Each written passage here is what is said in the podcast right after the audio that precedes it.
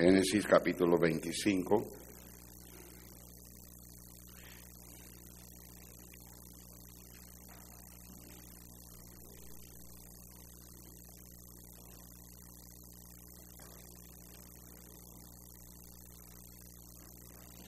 Y comenzaremos con el verso 19, puesto de pies, para la lectura de la palabra del Señor. Y yo voy a leer el 19, ustedes conmigo el 20, y así nos alternamos hasta el 26. Dice la Biblia, estos son los descendientes de Isaac, hijo de Abraham. Abraham engendró a Isaac. Y era Isaac de 40 años cuando tomó por mujer a Rebeca, hija de Betuel, arameo de Padam Aram, hermana de Labán, arameo. Y oró Isaac a Jehová por su mujer, que era estéril, y lo aceptó Jehová, y concibió Rebeca su mujer. Y los hijos luchaban dentro de ella, y dijo, si es así, ¿para qué vivo yo? y fue a consultar a Jehová. Y le respondió Jehová, dos naciones hay en tu seno, y dos pueblos serán divididos desde tus entrañas. El un pueblo será más fuerte que el otro pueblo, y el mayor servirá al menor. Cuando se cumplieron sus días para dar a luz, he aquí había gemelos en su vientre, y salió el primero, rubio, y era todo velludo como una pelliza, y llamaron su nombre Esaú. Después salió su hermano, trabada su mano al cañar de Esaú, y fue llamado su nombre Jacob. Y era Isaac de edad de sesenta años cuando ella los dio a luz. Muchos de ustedes, en algún mensaje que yo he predicado de la familia, tal vez el mensaje de la bendición o la necesidad de la honra y la tragedia de la deshonra, fue un mensaje que prediqué años atrás, o el mensaje de cómo bendecir a los hijos, tal vez en uno de esos dos mensajes usted ha escuchado la historia que yo siempre cuento de cuando mi papá me dio a mí su bendición al yo irme a estudiar para el ministerio. no voy a elaborar en la historia, pero en un tiempo de mi vida donde yo estaba un poquito rebelde con mi papá, mi padre me dijo que si yo me iba de casa después de graduarme de la preparatoria, sin la bendición de él, no importara lo que yo tratara de hacer, podía ser pastor, abogado, mecánico, administrador, cirujano, piloto, no importara, si yo me iba de casa y no tenía la bendición de él, Dios no me iba a bendecir. Y en el momento que Él me lo dijo, Él me dijo, hasta ahora no la tienes. Y por dos años yo estuve luchando y pidiéndole a Dios que me ayudara a ganarme la bendición de papi. Y llegó el momento de yo irme a Estados Unidos y en septiembre de 1981 empaqué mis maletas y empecé a hacer planes para irme a Estados Unidos, para venirme a, Estados Unidos, irme a Indiana y el día del, del, vuelo yo iba en el carro con él, mi mamá, mi, mi hermano, mis hermanas, y yo iba asustado porque mi padre nunca mencionó eso otra vez en esos dos años que yo estuve viviendo en casa después que él me dijo eso. Yo tenía 15 años cuando él me dijo eso y él nunca lo volvió a mencionar. Y yo no sabía si él se había acordado, si él se lo había olvidado, yo, yo no sabía, eh, yo, yo pensé, yo, yo no sé qué me, voy a, qué me voy a hacer si yo me subo a ese avión y, yo no, y él no me dice a mí que no, que no tengo su bendición y yo, Señor, se le habrá olvidado y, y yo recuerdo que llegamos al aeropuerto, documenté en aquellos tiempos, uno podía entrar con la familia entera hasta el área de las salidas y despedirse de los familiares allá y uno entraba por el, por el este pasillo para ir al, al, avión y recuerdo que llamaron, era, hora de abordar, mi papá nos reunió, nos paró, nos agarramos de mano, oramos con familia, me despedí de ellos y al final, cuando llegó el momento de despedirme de mi papá, yo me le tiré encima a él, me, ah, lo abracé, él me abrazó y aquí en este oído, él me dijo, Dani, me dijo, mi hijo, tienes mi bendición y el resto es historia. Pero lo que yo nunca he contado, y no estoy seguro si mi papá lo recuerda, yo recuerdo que estaba en el avión y estaba sentado al lado de la ventanilla, a mano izquierda, ventanilla mía. Recuerdo que yo estaba mirando por la ventana, al lado mío estaba otro muchacho de la iglesia de nosotros llamado Carlos. Muchas emociones que pasaban por mi cabeza, por, mi mente, mirando por la ventanilla, tratando de ver si podía ver a mi familia por las ventanas, pero no las podía ver. El piloto finalmente comenzó a darle reversa al, avión y poco a poco hasta llegar a la pista de, despegue.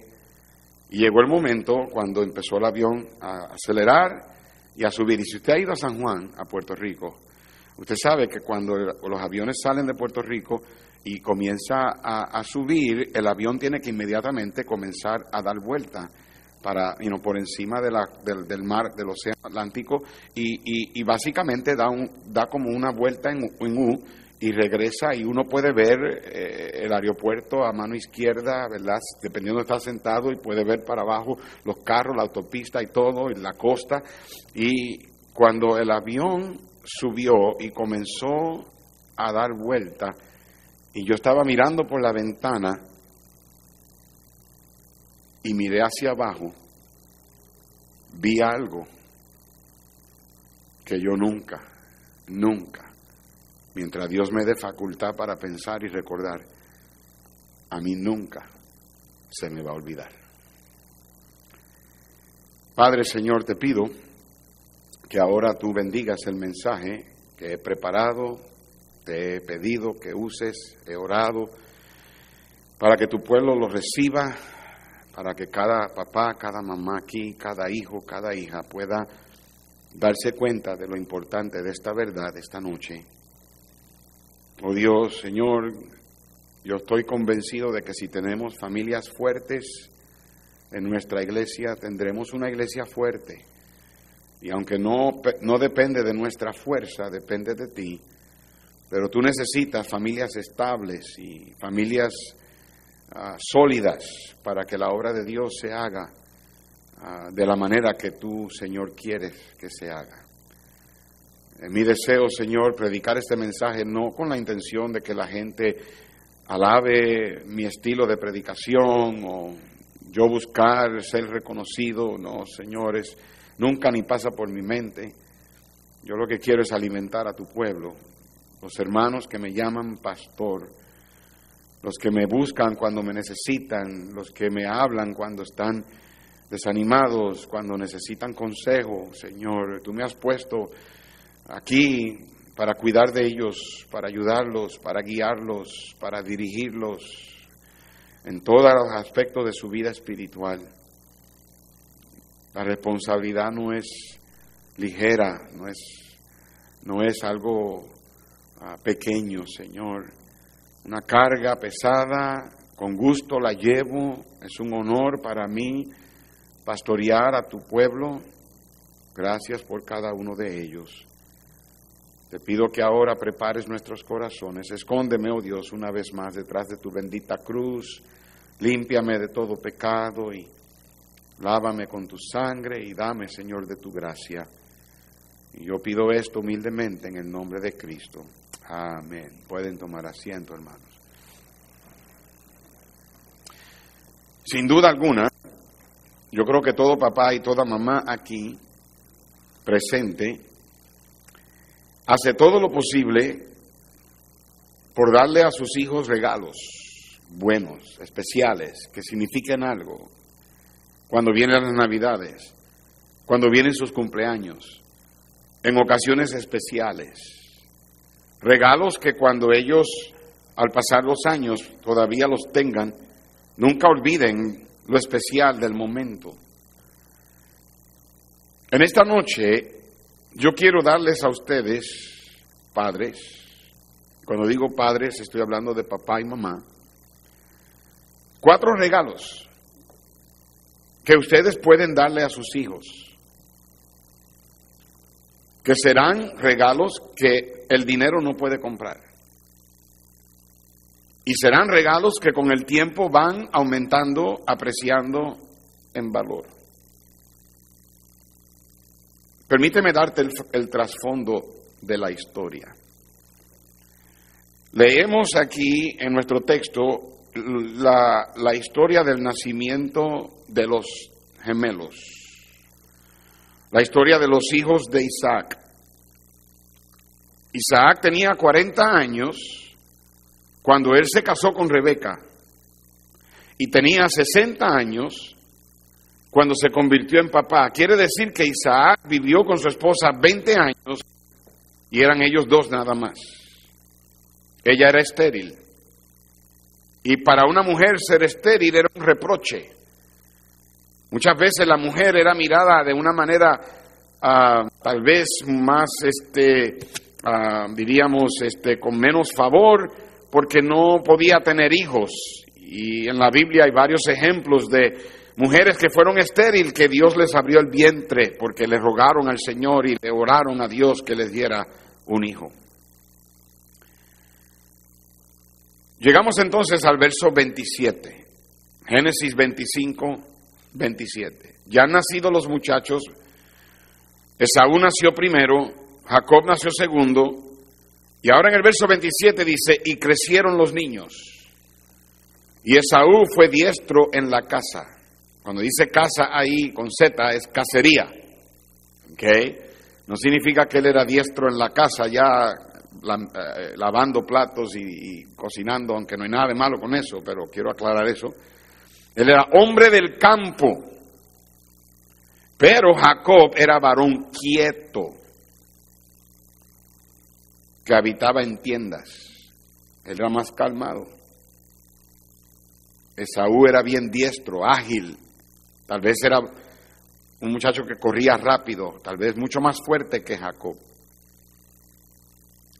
Verso 28, y amó Isaac a Esaú porque comía de su casa, comía de la cacería, comía de lo que él cazaba, ¿verdad? Y, y dice más, Rebeca amaba a Jacob. Ahí usted tiene un verso que es la receta para el desastre en un hogar, cuando padres juegan el favoritismo. Versículo 29 dice, y guisó Jacob un potaje, para, esa es la palabra eh, hebrea para, para la palabra un mole, un mole rojo, y guisó Jacob un potaje, y volviendo Esaú del campo, cansado, le dijo a Jacob, te ruego que me des de comer o a comer de ese guiso rojo, pues estoy muy cansado. Por tanto, fue llamado su nombre Edom. Y Jacob respondió, véndeme en este día tu primogenitura. usted tiene que entender, el primogénito tenía ciertos derechos, ciertos beneficios que otros hijos no tenían. El primogénito recibía una doble porción de la herencia del papá después del papá morir. Toda la herencia, todo el terreno, haciendas, todos los ganados, todo era dividido de igual manera, excepto que el primogénito recibía una doble porción.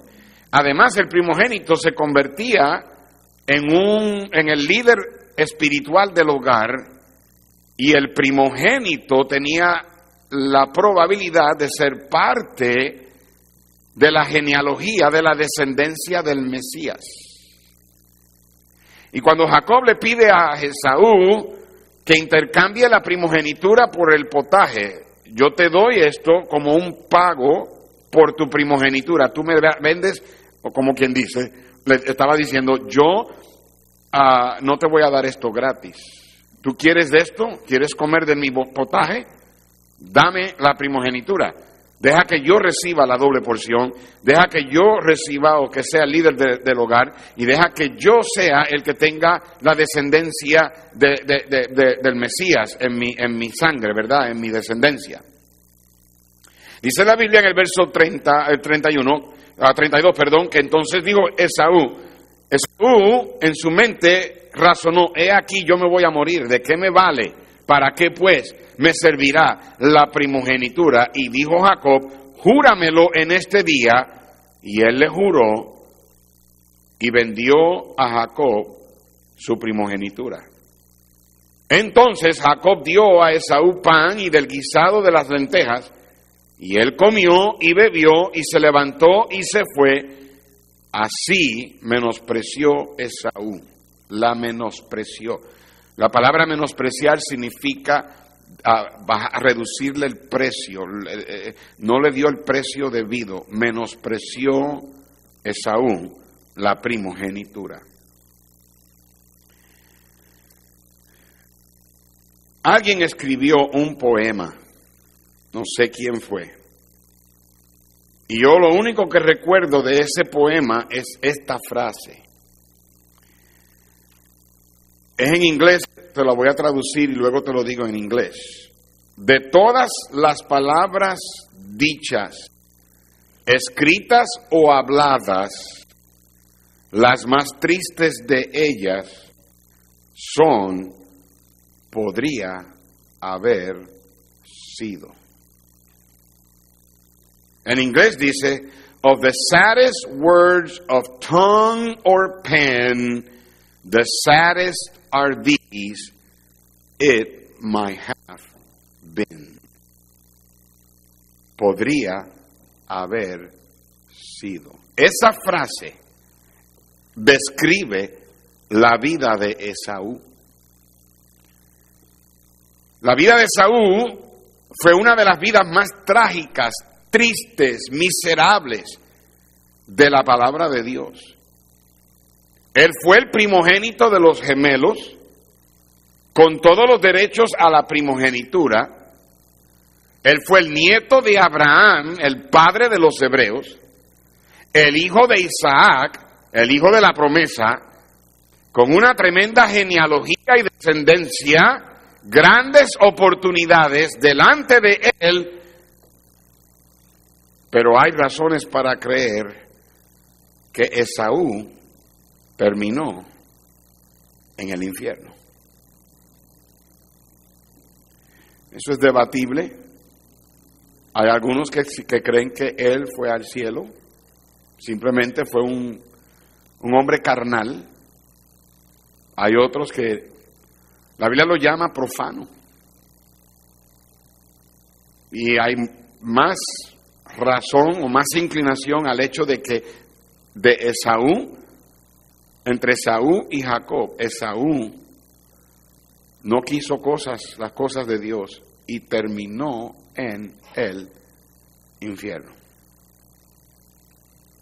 Ahora, de todas las cosas malas que Esaú hizo, él no podía culpar a nadie excepto a sí mismo.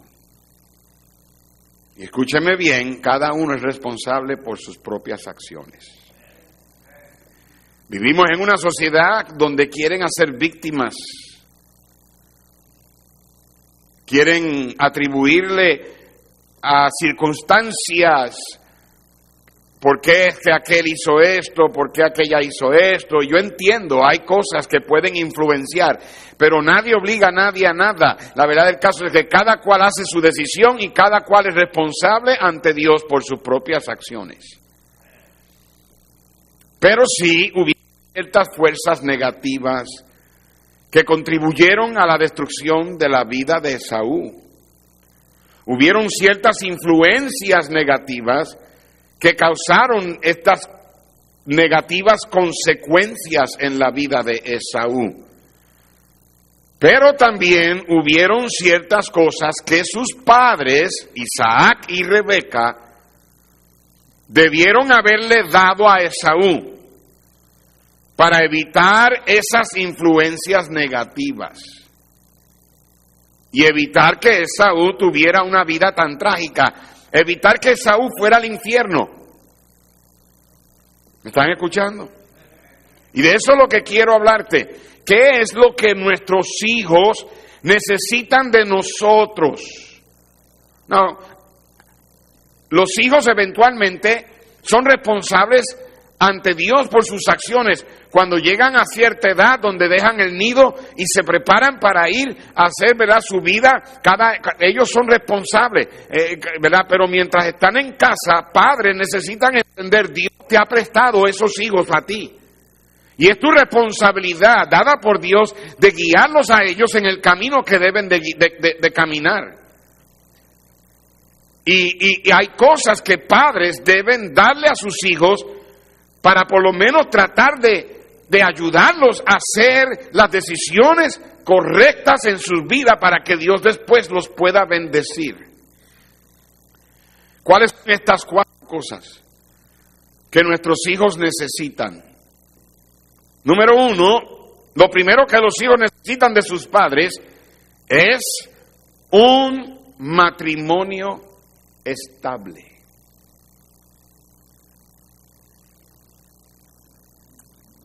¿Por qué?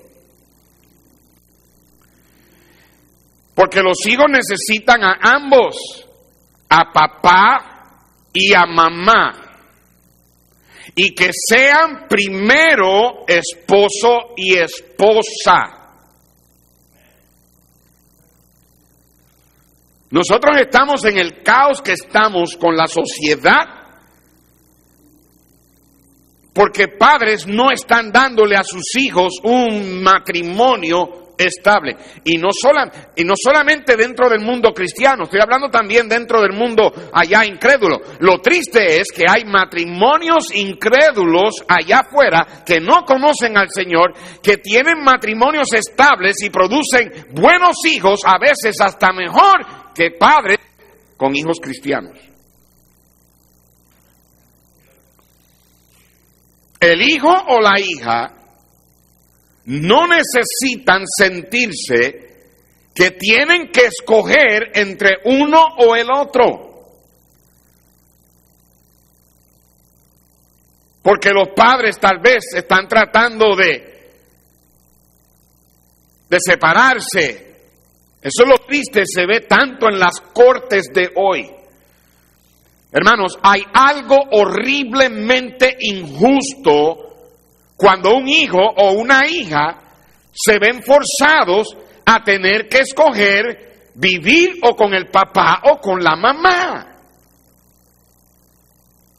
Es horriblemente injusto. Las cortes están supuestas a promover la justicia. ¿Cierto o no? ¿Cuál es el emblema o el símbolo cuando vamos a la corte? ¿Cuál es, ¿Qué es lo que se ve? El emblema, el logotipo. ¿Una qué? Una báscula. Que haya justicia, balance, equidad, equilibrio. Las cortes están supuestas a promover la justicia, mas sin embargo es imposible para las cortes hacer justicia en casos como esto, cuando los hijos se ven, se ven forzados a escoger con quién vivir.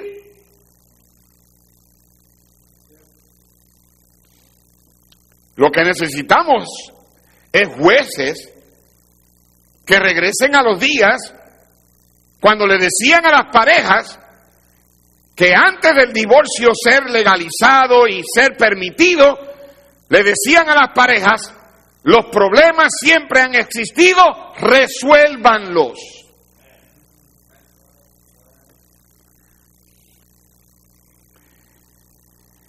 Una de las razones por qué muchos padres hoy día no pueden darle a sus hijos un matrimonio estable es porque para poder hacer eso tienen que primero ser esposo y esposa para entonces ser papá y mamá.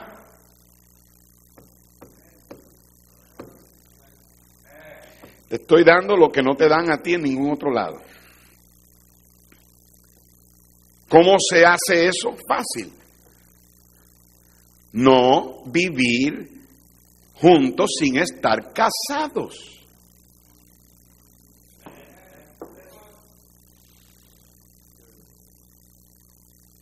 Hay, yo, aquí se le da la bienvenida a todo el mundo. Cualquier persona que quiera entrar por ahí, está bienvenida a entrar por ahí. Todo el mundo aquí es igual al pie de la cruz de Cristo. Nadie aquí es mejor que nadie. Somos pecadores miserables salvos por la gracia del Señor. Y nadie aquí tiene el derecho de juzgar a nadie, nadie. Y yo entiendo que hay que abrir la puerta ancha por la principal, de la, de la, puerta principal, la puerta de entrada debe ser ancha para que todo el mundo que quiera entrar entre. Y la puerta de atrás, simbólicamente hablando, debe ser bien estrecha para no perder la gente. Debemos retener a la gente cuando vienen a la iglesia. Debemos buscar la manera de que la gente crezca en la gracia, en el conocimiento del Señor. Yo entiendo eso. Pero yo me temo que muchos pastores hoy, por querer tener una iglesia grande, están dejando que muchos en la iglesia vivan en concubinato. Y hasta le dan posiciones de liderazgo a personas que no están casadas.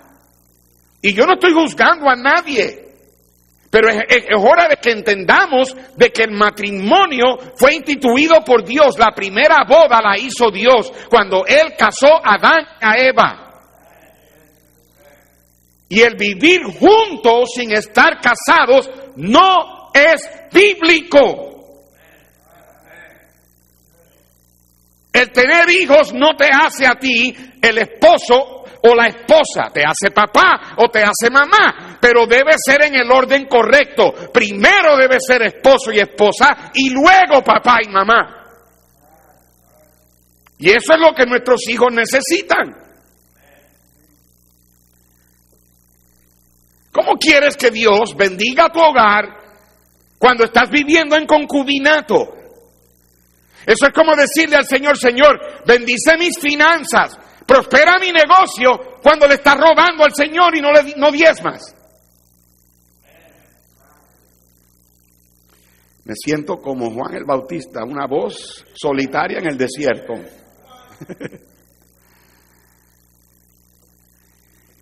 Nuestros hijos necesitan un matrimonio estable. Yo no estoy tratando de ofender a nadie. No estoy tratando no es mi intención, ni, es mi intención, especialmente por algunos de ustedes, hacia algunos de ustedes que, han pasado por el divorcio. Eh, yo no estoy criticando a nadie que se ha divorciado. hay, hermanos aquí que son excelentes hermanos que antes de conocer a Cristo su matrimonio fracasó y vinieron a los caminos del Señor y se casaron y está bien. Eh, eh, ya eso está bajo la sangre del Señor. Yo no estoy tirando. De hecho, hay, hay, buenos matrimonios en nuestras iglesias que han sido, han pasado por eso y que conociendo y reconociendo lo que sucedió aún, ¿verdad? En su ignorancia, ellos ahora protegen a sus hijos y han hecho excelente trabajo en ayudar a sus hijos a que no cometan los errores que ellos cometieron. Yo no estoy tratando tampoco de ofender o y menos, ¿verdad?, hacer sentir mal a nadie así o a, madres solas. Tenemos madres solas aquí en nuestra iglesia que tienen a los hijos y no tienen al esposo. De hecho, ustedes madres solas pueden criar hijos piadosos.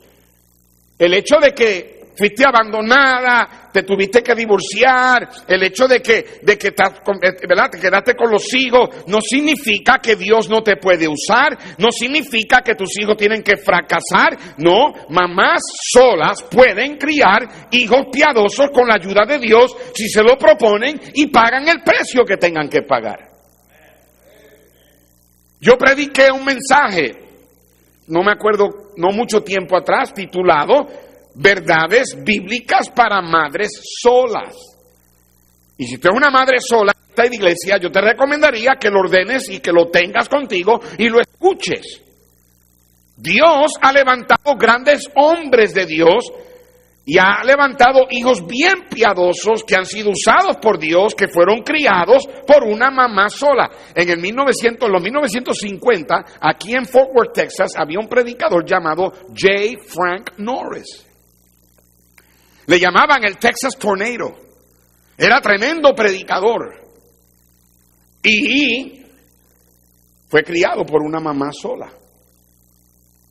El doctor Jack Hiles Su, papá abandonó el hogar cuando él tenía 12 años, después de él eh, haber sido un alcohólico ah, durante la niñez de, de Jack Hiles, y básicamente la mamá lo crió a él sola. Hasta que él se convirtió en tremendo pastor y tremendo hombre de Dios. Y ustedes, madres solas, deben enfatizarle a los hijos que Dios promete ser el papá de aquellos que han sido dejados huérfanos.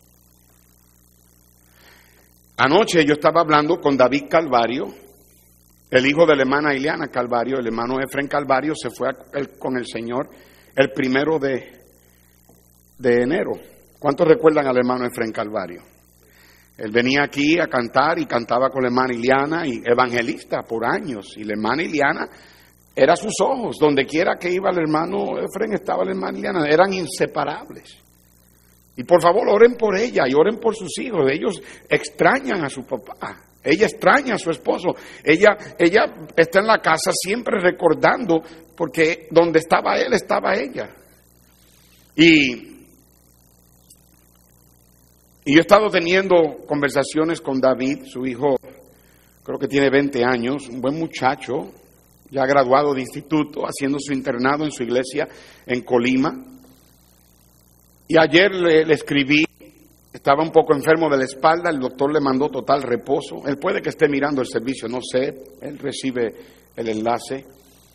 Y le pregunté cómo estaba, le mandé unos cuantos chistes para que se riera. Y estábamos hablando y al final le dije, ¿cómo estás?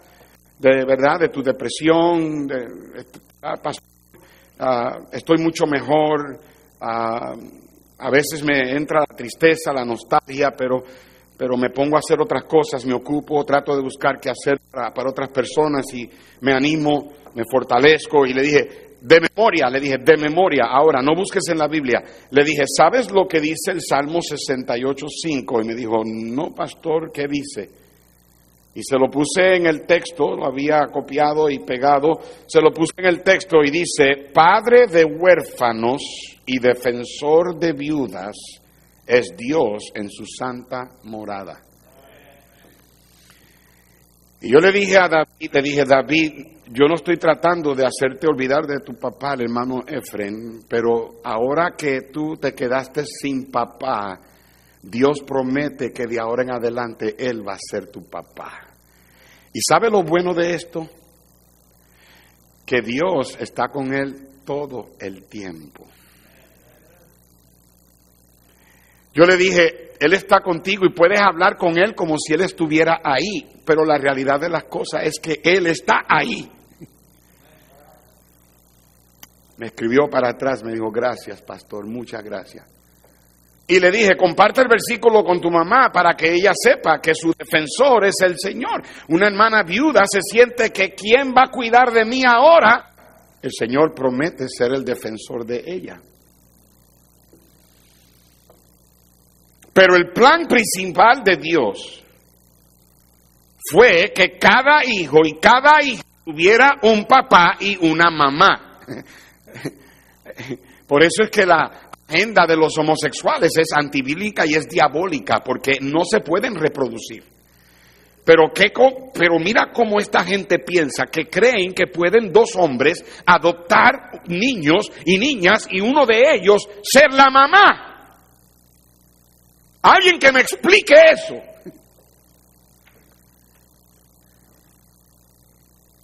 O dos mujeres pueden adoptar niños y uno de, una de ellas actuar como si ella es el papá.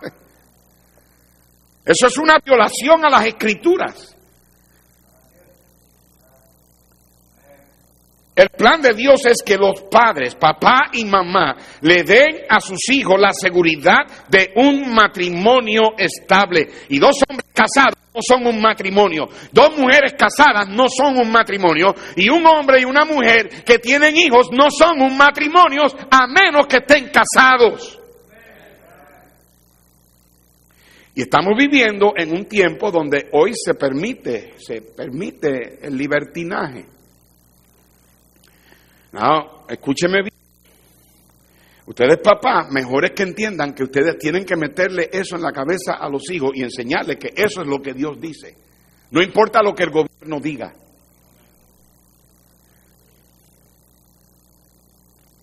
Padres, tienes que entender que ustedes no obtienen lo que esperan o lo que quieren. Ustedes obtienen lo que son. Los hijos aprenden más no de lo que escuchan de ti decir, aprenden más de lo que ellos observan tú hacer. Cuando yo iba a predicar a la penitenciaría estatal de máxima seguridad en Amarillo, Texas, con el hermano Chuck Freeze, yo fui tres años consecutivos allá y por tres días entrábamos en la penitenciaría y estábamos y hacíamos servicios de avivamiento.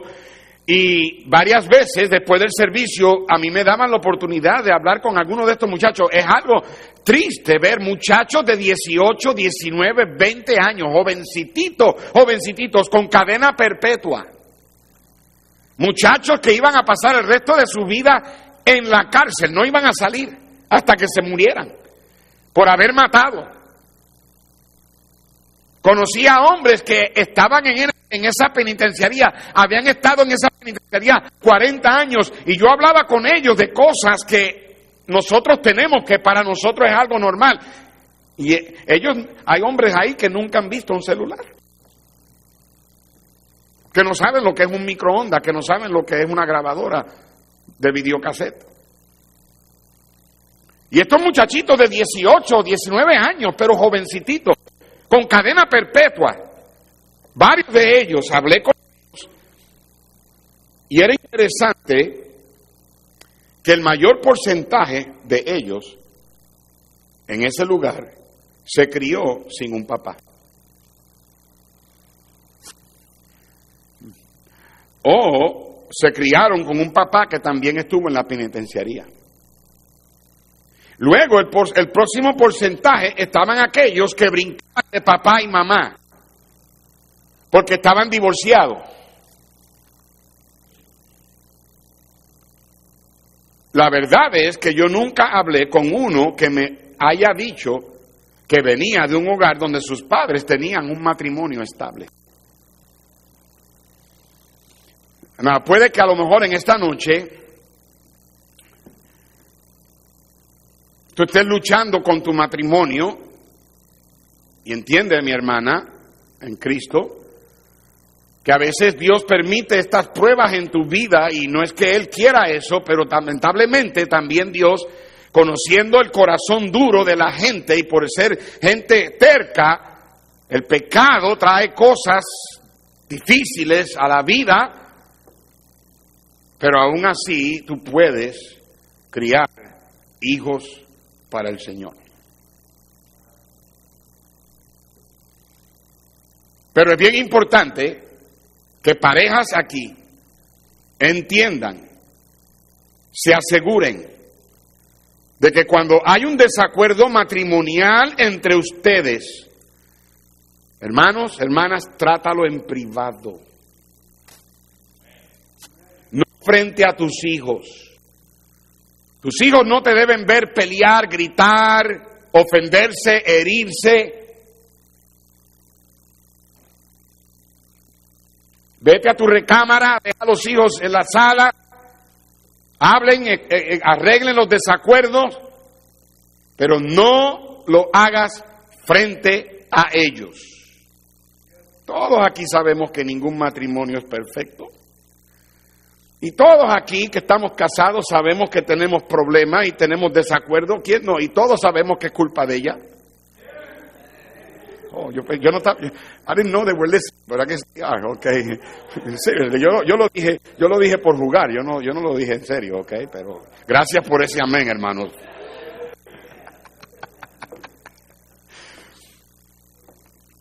Escúcheme bien. Los hijos forman su entendimiento y comprensión de quién Dios es por la manera que papá es. Ustedes hombres.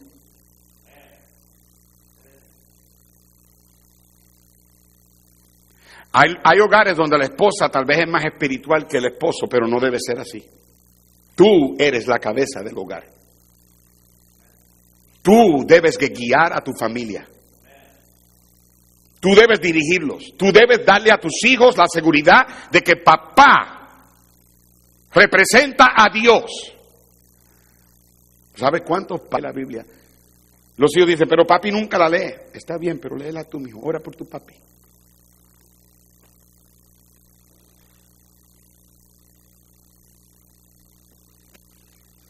Los hijos forman su entendimiento y comprensión de quién Dios es por la manera que papá es y su trato hacia la mamá.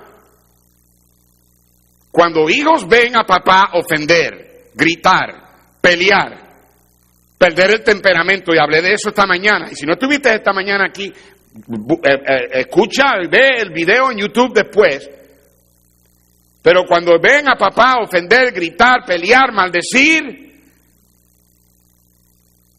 eso muchas veces es la excusa que los hijos usan para algún día no tener ninguna cosa que ver con Dios.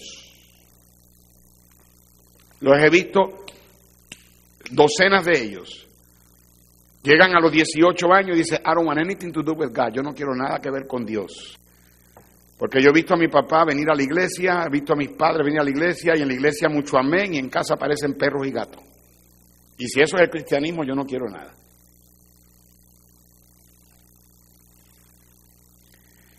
Los hijos ni deben conocer los desacuerdos que a veces hay entre papá y mamá. Ah, yo sé que algo, a veces es, es imposible no dejar ver que hay desacuerdos. No deben de conocer, por lo menos la mayoría de ellos. Y es algo, padres, I don't know why I keep losing the, my, my, mic. It's been like right now, right? Okay. Este. All right, apaga este. Ok. Los hijos ni deben conocer los desacuerdos que hay a veces entre papá y mamá y es algo que los padres le pueden dar a sus hijos un matrimonio estable que sus hijos apreciarán por el resto de sus vidas.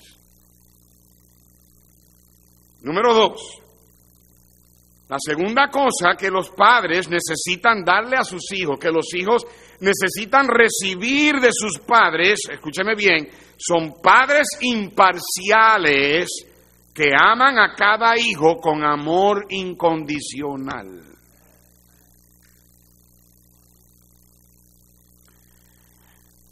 Te estoy hablando de la clase de amor que no juega el favoritismo donde los hijos perciben que sus padres favorecen a uno más que al otro.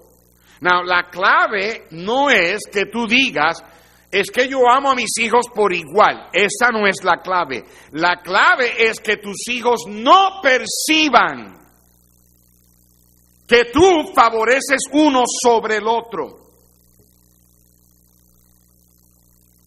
Yo no sé de otro mejor verso en la Biblia que trata con este asunto que los versos en nuestro texto en Génesis 25, versículo 27 y 28.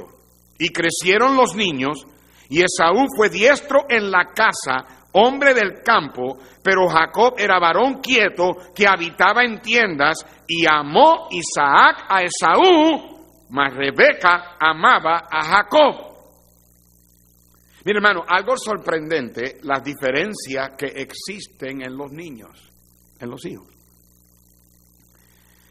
Y padres necesitan entender que los hijos necesitan sentirse amados por quienes son. Y ellos no pueden sentir, los hijos no pueden percibir que sus padres... Eh, eh, eh, hay que tener mucho cuidado. La tendencia a veces es de apapachar al más pequeño. Yo conozco hijos mayores que ahora, hoy día, tienen hasta veintipico de años, que viven con amargura.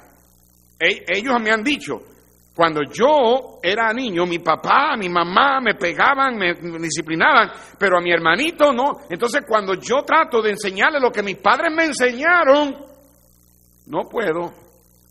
Y si lo hago, me regañan a mí y, ven la inconsistencia.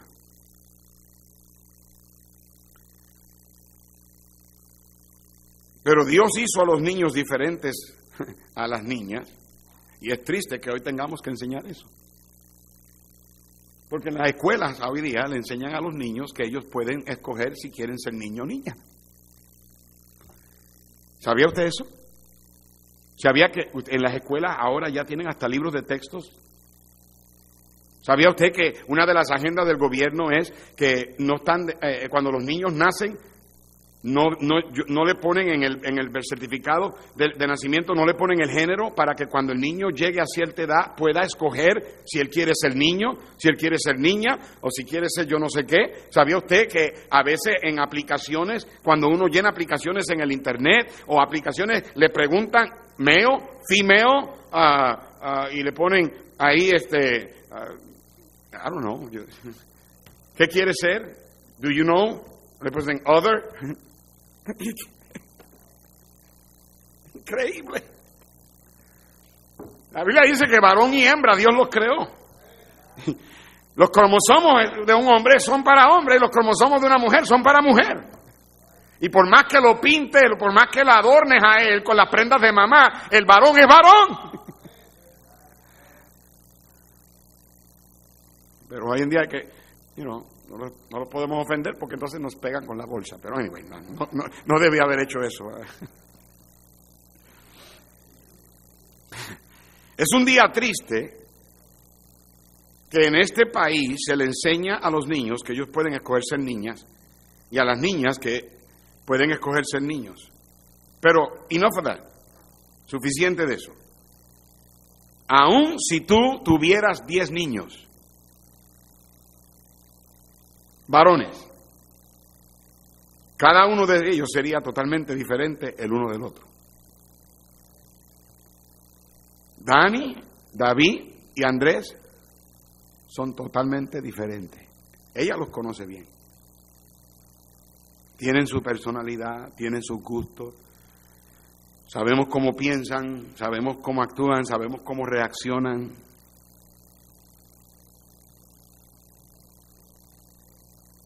Aquí tenemos la historia de dos niños, dos jóvenes, dos hombres, hermanos, gemelos, de los mismos padres. A uno de ellos le gustaba estar en el campo, le gustaba ir de cacería. Y da la impresión de que era un muchacho de campo, mientras que el otro era un muchacho más quieto, calmado, le gustaba estar en la casa. Le gustaba cocinar, no hay nada de malo con cocinar. No, en, el caso de mis hijos, ellos no quieren mi comida. Cuando nació, ¿quién? David. Cuando nació David, yo traté de cocinar. Yo llamé a mi mamá, ella estaba en cama, ya había nacido David, ella estaba en cama, y yo pues quise darle de comer a, a Elisa y a Dani, y y yo traté de hacer arroz puertorriqueño y llamé a mi mamá y mi mamá me dijo a esto y esto y esto y cuando lo serví me debieron haber metido preso por haber hecho a esos hijos míos comerse eso, porque ni yo mismo me lo comí. Ah, yo hago buenos desayunos, pero eso es todo. No, Miguel, yo no pongo chile, eh, yo, yo, yo soy cristiano, Miguel. Pero no hay nada de malo. El hermano José Luis Fuentes, pastor allá en Ecuador, él es chef.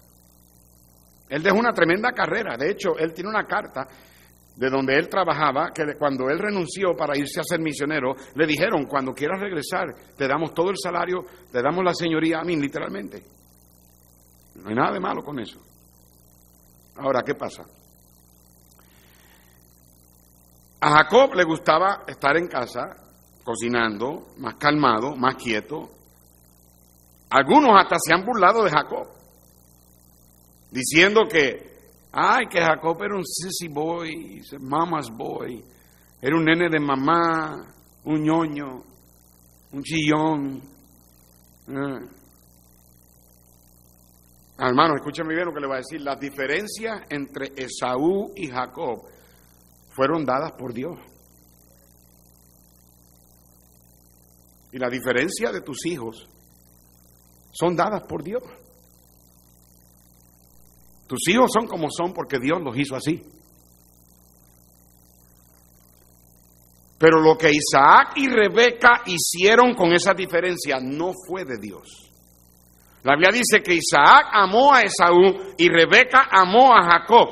Esaú no necesitaba que su papá lo escogiera a él sobre Jacob. Y Jacob no necesitaba que su mamá lo escogiera a él sobre Esaú. Y no es correcto que tu hijo se sienta que un papá favorece más a su hermana o que, su, que una hija que se sienta que, que su mamá favorece más a su hermano que a ella. Padres deben ser suficientemente sabios para detectar si tus hijos perciben favoritismo y ser suficientemente humildes para reconocerlo, admitirlo, aún pedir perdón si es necesario y asegurarse de que los hijos no sientan eso. Y puede que tú, papá, porque por lo general a veces el papá, no lo veas, pero si tu esposa te dice a ti, mira, ten cuidado, Mira que tu hijo, que él está diciendo, escúchala hermano, y aunque tú tal vez digas que no o no lo estás haciendo intencionalmente, eso no importa. Lo importante es que tus hijos siempre perciban que cada uno de ellos es amado con amor incondicional. Aceptados como son, que ninguno de ellos se sientan que papá o mamá aman a uno más que al otro. ¿Me están, ¿Me están escuchando?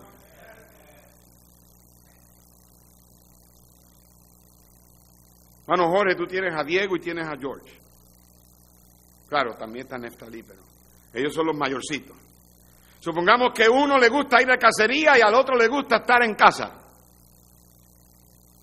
Y tú quieres ir de cacería. ¿A cuál de los dos te llevas? Ah, esa es la respuesta. Esa es la respuesta. A los dos. Porque los dos necesitan pasar tiempo con papá.